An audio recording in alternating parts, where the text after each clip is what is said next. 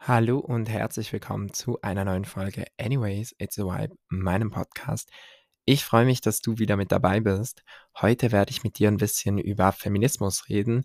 Ein Thema, womit ich mich schon länger beschäftige und womit ich mich einfach, ja, regelmäßig auch mit Büchern auseinandersetze. Und darum möchte ich in dieser Folge zum ersten Mal nicht nur über ein Buch sprechen, sondern gleich über fünf über fünf Bücher, die mich im Verlauf der letzten Jahre geprägt haben, die mich ja weitergebildet haben und herausgefordert haben, mein eigenes Denken und gesellschaftliche Strukturen zu hinterfragen. Und ja, ich werde heute die Bücher jeweils nur ganz, ganz kurz vorstellen, damit ihr so ein bisschen ein Gefühl bekommt, worum es geht. Ähm, mehr Infos zu den Büchern findet ihr aber wie immer in der Beschreibung dieses Podcasts. Da findet ihr Links zu den einzelnen Büchern, aber auch zu einem Beitrag, wo ich euch alle fünf Bücher nochmals ein bisschen detaillierter vorstelle. Also schaut da gerne vorbei. Ansonsten kann ich euch ebenfalls empfehlen, meinen Newsletter zu abonnieren, wenn ihr ein bisschen mehr zu meiner Arbeit wissen wollt. Der erscheint einmal pro Monat. In ein paar Tagen ist es wieder soweit. Und ja, da gibt es Kulturtipps, aber da gibt es eben auch Insights zu meiner Arbeit, die ich sonst nirgendwo teile. Das heißt, wenn ihr immer schon wissen wollt, was gerade so abgeht und was meine Projekte und Ideen sind, dann könnt ihr den gerne abonnieren. Da findet ihr den Link dazu ebenfalls in der Podcast-Beschreibung. Podcast oh mein Gott. Ähm, ja, womit möchte ich anfangen? Ich habe fünf Bücher. Zum einen habe ich als erstes Buch Wut und Böse es ist ein Sachbuch, das ich vor kurzem als Hörbuch gehört habe und das hat mir wirklich gut gefallen. Es behandelt Wut und die Wut weiblich gelesener Personen oder weibliche Wut im Allgemeinen. Es behandelt Emotionen, es behandelt die Frage, wie Emotionen von Geschlechtern unterschiedlich wahrgenommen werden. Also, dass zum Beispiel männliche Wut grundsätzlich wütend sein darf, wie wir Wut uns vorstellen, also böse, also nicht böse, aber aggressiv, vielleicht auch laut und dominant und auf jeden Fall so, dass man sie ernst nimmt, während dem weibliche Wut oft mit Tränen verbunden ist oder mit Hysterie oder mit äh, Rumgeschrei, Rumgekreische, was dann wie ein anderes Narrativ ergibt, im Sinn von weibliche Wut oder Wut von weiblich gelesenen Personen nehmen wir weniger ernst.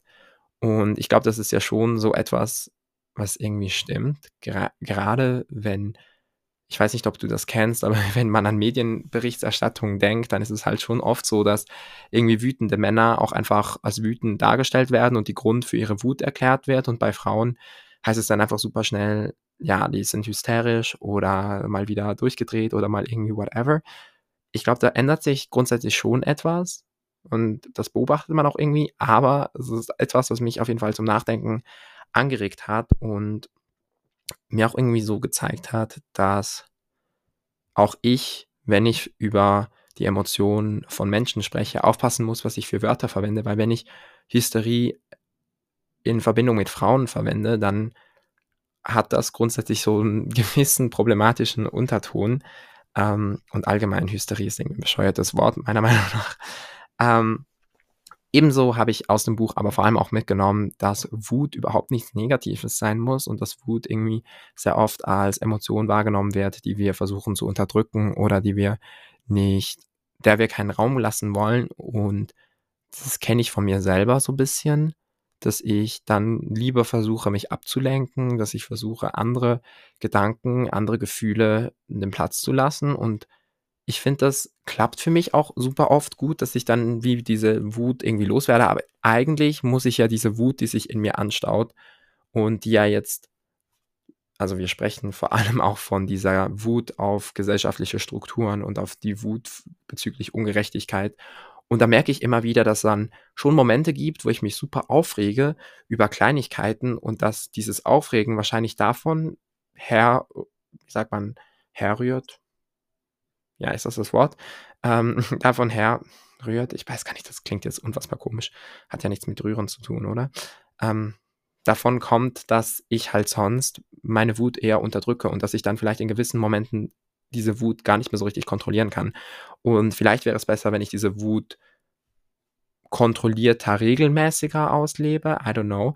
Und ich habe mir jetzt halt einfach so überlegt, dass ich wenn ich wütend bin, dem auch Raum geben möchte, dass ich das auch aussprechen möchte, dass ich auch sagen möchte. Ich habe das auch angefangen zu kommunizieren. Ich bin jetzt wütend, ich habe jetzt effektiv keine Lust oder ich bin genervt von der Tatsache, dass diese Ungerechtigkeit existiert und ich möchte dieser Wut jetzt kurz oder länger ihren Raum geben, bis sich das wieder für mich gesund anfühlt, anstatt dass ich halt so gezwungenermaßen versuche, mh, hm, dann irgendwie auf positive Gedanken zu kommen.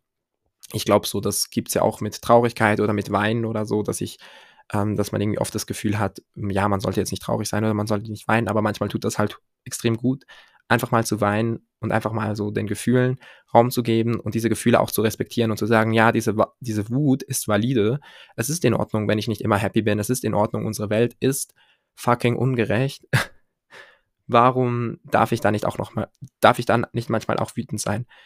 Ähm, also das Buch ist für mich so rein für mich selbst, war das spannend für meine Emotionen, aber auch halt um diese ganzen gesellschaftlichen Strukturen zu verstehen und woher kommt diese unterschiedliche Wahrnehmung der Emotionen bei Geschlechtern, aber auch bei uns selber und ähm, wie können wir vielleicht diese Wut aufbrechen und eben auch die Tatsache, Tatsache, dass Wut eigentlich extrem mächtig sein kann. Also Wut ist am Ende das, was für Veränderungen sorgt. Ich glaube, keine politische, erfolgreiche Bewegung hat ohne Wut in irgendeiner Form funktioniert. Es braucht laute, energetische Wut. Die muss nicht böse sein, aber die kann trotzdem wütend über diese unfair oder über diese Konditionen, die auf unserer Welt herrschen, sein. Und ich glaube, das ist so etwas, was ziemlich gut ist. Man kann diese Wut ja in etwas Positives umwandeln. Und das habe ich aus dem Buch auf jeden Fall mitgenommen. Als nächstes habe ich aber einen Roman, und zwar Speak Up. Das ist ein Jugendroman, der von ähm, ja, einer jungen Frau oder ja, einem Teenager, Teenagerin handelt, die ja immer wieder mal Sex hat mit unterschiedlichen Personen und ähm, es, sie macht halt auch Nacktfotos, was ganz ehrlich so viele Menschen schon gemacht haben, inklusive mir. Ähm, und diese Nacktfotos werden dann allerdings veröffentlicht und es wird über sie hergezogen und es wird ähm, relativ übel über sie geredet und ganz ehrlich, ich ähm, einerseits kenne ich das keine, ähm, so dieses ja, dieses öffentliche Herziehen über einen Menschen dafür, dass er oder sie, they, whatever, ähm, happy in der eigenen Sexualität und im eigenen Körper ist. Ähm, das ist halt so das eine. Das andere ist dieses Slut-Shaming, das halt vor allem wirklich bei Frauen existiert und wofür ich mich auch regelmäßig einsetze. Ich kann auf Insta trotz allem Bilder von mir oberkörperfrei posen, äh, posten ähm, oder Fotos, auf denen man erkennt, dass ich eigentlich nackt bin oder whatever, aber man halt nichts Explizites sieht. Und ich werde vielleicht manchmal dafür kritisiert und ich kriege vielleicht manchmal auch Hate dafür oder negative Kommentare, aber am Ende des Tages werde ich dafür immer noch weniger schnell als Nutte abgestempelt, wie wenn das eine Frau machen würde. Also, oder eine weiblich gelesene Person. Und das ist halt schon ziemlich crazy.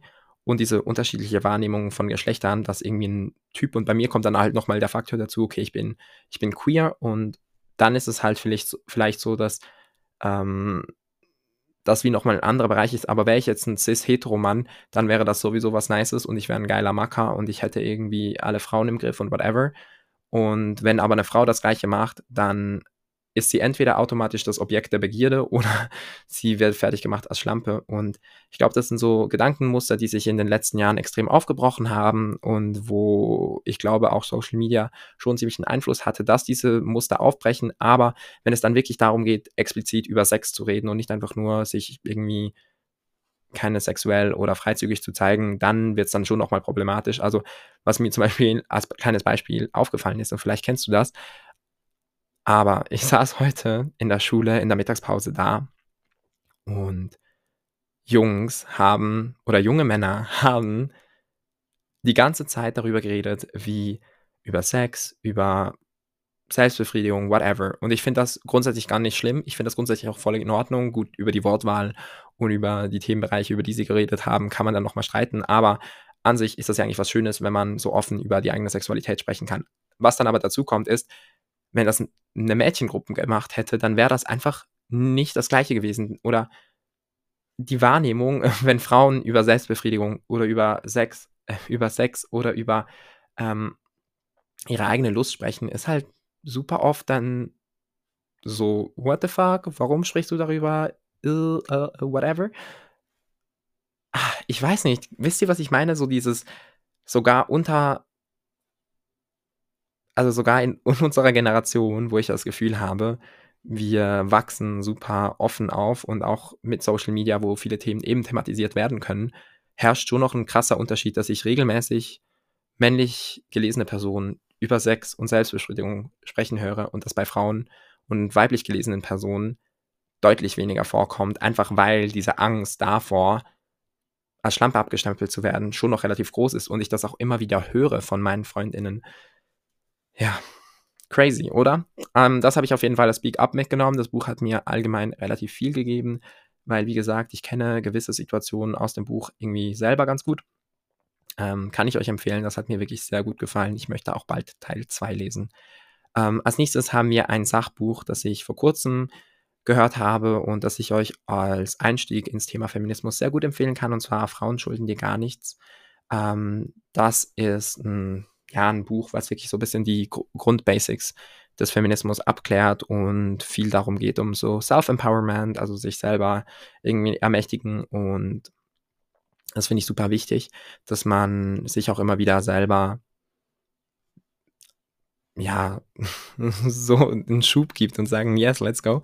Ähm, und für mich gibt es so zwei Learnings aus dem Buch und zwei Gedanken, die ich sehr wichtig finde. Und zwar zum einen dieses gemeinsame Empowering. Ja, man kann das halt selber machen, aber eben, wir müssen das auch gemeinsam machen. Wir müssen uns gegenseitig empowern und wir müssen gegenseitig miteinander dastehen. Also ich als queerer Mann, als queerer Cis-Mann, möchte, dass möglichst alle Menschen sich dafür einsetzen, dass ich die gleichen Rechte wie sie habe, habe und dass ich sicher durch mh, hm, durchs Leben gehen kann, dass ich informiert werde über ähm, ja, also keine Ahnung, über alle möglichen Themen, über dass ich aufgeklärt werde, dass meine Sexualität und meine Geschlechtsidentität äh, genauso valide ist wie alle anderen, etc. etc. Genauso, wenn ich das verlange und wenn ich möchte, dass ich hundertprozentig respektiert und gleichberechtigt wie alle anderen bin, muss ich mich auch dafür einsetzen, dass es bei allen anderen genauso ist. Ich kann das nicht für mich verlangen und dann gleichzeitig nicht antirassistisch sein oder nicht feministisch und ich kann auch nicht, ähm, keine Ahnung, mich nicht dafür einsetzen, dass Menschen mit körperlicher oder geistiger Behinderung nicht ähm, sichtbar sind in unserer Gesellschaft, wenn ich mir Sichtbarkeit für queere Menschen wünsche. Das sind alles Punkte, wo wir einfach uns gemeinsam an einem Strang ziehen müssen. Und zwar nicht nur bei den Themen, wo es uns betrifft, sondern bei allen Themen. Rassismus betrifft mich per persönlich vielleicht nicht, aber ich bin in der Verantwortung, ähm, dass ich antirassistisch äh, durchs Leben gehe und dass ich andere Menschen darüber aufkläre, wenn ich etwas weiß oder ihnen, ähm, keine Ahnung, ihn irgendwie versuche zu sensibilisieren auf Themen. Zum Beispiel als Beispiel, ähm, ich mache mir immer wieder viele Gedanken bezüglich Cultural Appropriation und ihr seht es vielleicht gerade nicht, wenn ihr diesen Podcast hört, aber ich habe im Moment, bin ich gerade so ein bisschen am Man-Buns ausprobieren, weil ich das ganz witzig finde und meine Haare relativ lang sind im Moment. Und ich habe dann gestern super ähm, Angst gehabt plötzlich, ob das nicht Cultural Appropriation sein könnte in Bezug auf halt asiatische Kultur ähm, also südostasiatische Kultur, wo ich zum Beispiel Japan und so, wo das ja, glaube ich, noch mal mehr verbreitet ist und habe mich dann da so ein bisschen reingelesen. Ich habe am Ende nicht wirklich eine klare Antwort gefunden. Ich glaube, der Style, wie ich den jetzt trage, ist halt wirklich so basic, dass jeder das mit einem Haargummi hinbekommen würde. Ich glaube, wenn es jetzt darum gehen würde, dass ich versuchen würde, alte traditionelle äh, Frisuren nachzumachen, wäre das was anderes. Und auch wenn ich ähm, ja jetzt irgendwie versuchen würden, wie sagt man, gewisse Sachen mir anzueignen. Plus denke ich mir auch, bei mir geht es ja vor allem, aber es ist halt trotzdem, ähm, ich kann mich da auch nicht rausreden, wenn das jetzt Cultural Appropriation gewesen wäre oder ist. Einerseits weist mich gerne darauf hin und zweitens auch ich bin nicht fehlerfrei und das ist eigentlich so der zweite Punkt, der mir super, den ich super wichtig finde. Wir alle machen Fortschritte in der Entwicklung ähm, bezüglich unserer äh, ja, in, in Bezug auf Feminismus, auf Rassismus, auf Queerfreundlichkeit, whatever. Und wir müssen akzeptieren, dass wir Fehler machen und wir müssen auch akzeptieren, dass andere Menschen Fehler machen. Wir können nicht Menschen, ja, wir können nicht davon ausgehen, dass alle Menschen perfekt sind und dass mein Wissensstand der Wissensstand von allen anderen ist. Und es gibt manchmal Situationen, wo ich mir denke, okay, what the fuck, warum weiß jetzt jemand nicht mal irgendwie the slightest thing about Racism? Und warum wissen die nicht, warum es problematisch ist, das ein Wort in Liedern mitzusingen? Warum haben die sich bisher noch nie darüber informiert? Okay, aber jeder ist an diesem Punkt, wo er gewisse Dinge zum ersten Mal hört und wir sind in der Verantwortung, ja, Menschen aufzuklären, gegenseitig, uns gegenseitig zu helfen. Wie gesagt, dieses gegenseitige Empowerment und dieses gegenseitige Zusammenhalten finde ich super wichtig. Aber wir müssen auch akzeptieren, dass Menschen manchmal Fehler machen und wir müssen Menschen deshalb nicht irgendwie direkt ausschließen, whatever. Und angenommen, meine Man-Buns wären jetzt Cultural Appropriation, dann hoffe ich, dass mir das jemand sagt und dass ich mich dann aber auch andere. Das ist, ist natürlich schon so die Voraussetzung, wenn, wenn dir jemand etwas sagt und jemand dir sagt, hey, das läuft gerade nicht, das ist mega sexistisch oder das ist mega queerfeindlich, das zu sagen oder das zu machen, dann nimm das an, nimm das an als Reaktion und ähm, werte es halt nicht ab, sag nicht einfach, nee, ich habe aber was anderes, also ich denke das gar nicht, so whatever, solange es nicht deine Erfahrung ist. Also solange, solange ich nicht eine Frau oder eine weiblich gelesene Person bin, werde ich niemals wirklich sagen können, was Sexismus gegen Frauen ist.